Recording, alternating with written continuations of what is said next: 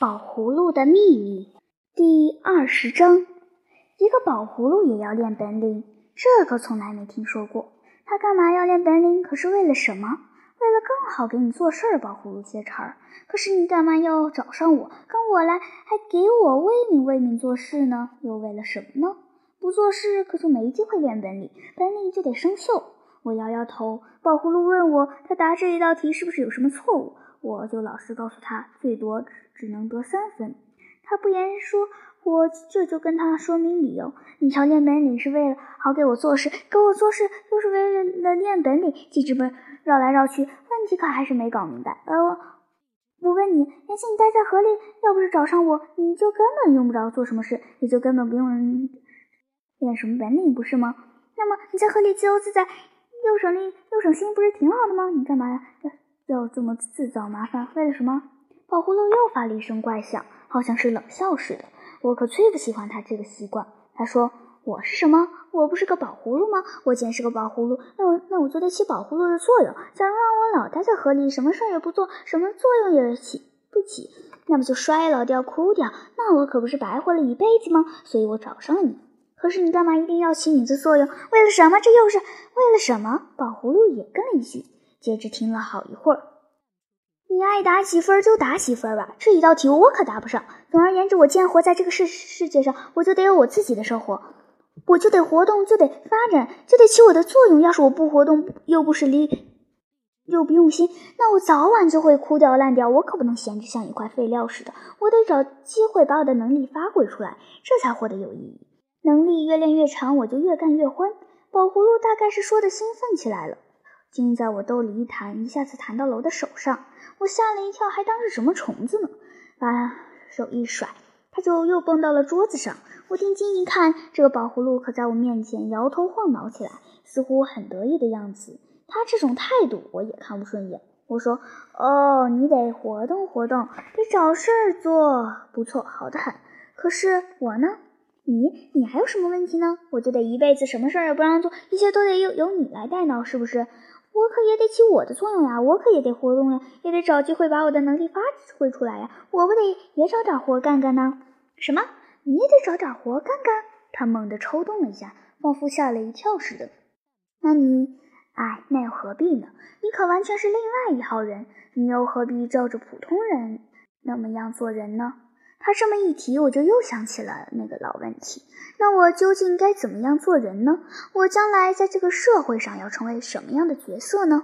你将来可以成为这么一号角色：一天晚尽对大家报告你自己的成绩，夸耀你自己的成就，说你哪一天成功了一件什么事，哪一天又成功了一件什么事。可这些事都不是我亲自做的，比方说，那没关系。宝葫芦很快的接嘴，但是你奴仆做的，当然就该算在你账上。我想了一想，那不合适吧？有什么不合适？宝葫芦回答了我心里的问题。反正只有咱俩知道，别人谁也不知道这个底细。嗯，不太妙。我把脑袋一晃，大伙儿听了我的报告，要是问我王宝这些事你是怎么做成的？你光报告了我们。做了些什么？不不报告你是怎么做的，那对我们有多大用处呢？要是别人这么一来，我可怎么答复呢？那你就告诉他们，你是一个动嘴的人，不是一个动脑筋和动手的人。你只要发发命令，就是你去干这个，你去干那个，至于要怎么样，那是另外一号人的事，根本用不着你这号人操心。我又摇摇头，不行，我的宝贝，那不合理。咱们社会才不信那样呢。我可不懂你什么社会不社会，我没学过那一套。宝葫芦咕嘟着：“难道你们这里谁都是这么着？一报告了做什么事，都准备报告是怎样做的吗？差不离。那么你看别人怎么说，你也怎么说就是。我不吱声了，因为我不知道怎么再往下谈。宝葫芦兴许是怕我对他不满意，他就赶紧向我保证：其实连报告也不用自己准备，你根本用不着考虑这个问题。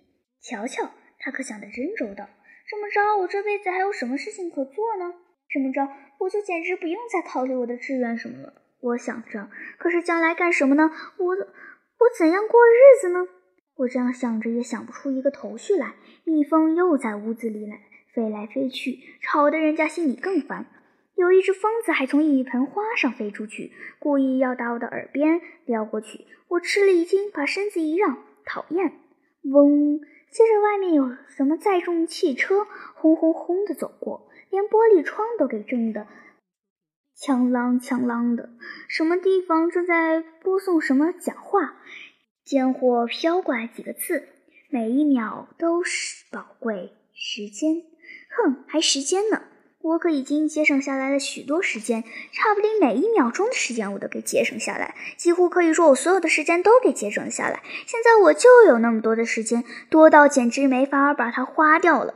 我听着钟摆滴答滴答响，一秒一秒的过去，不知道要怎样花掉才好。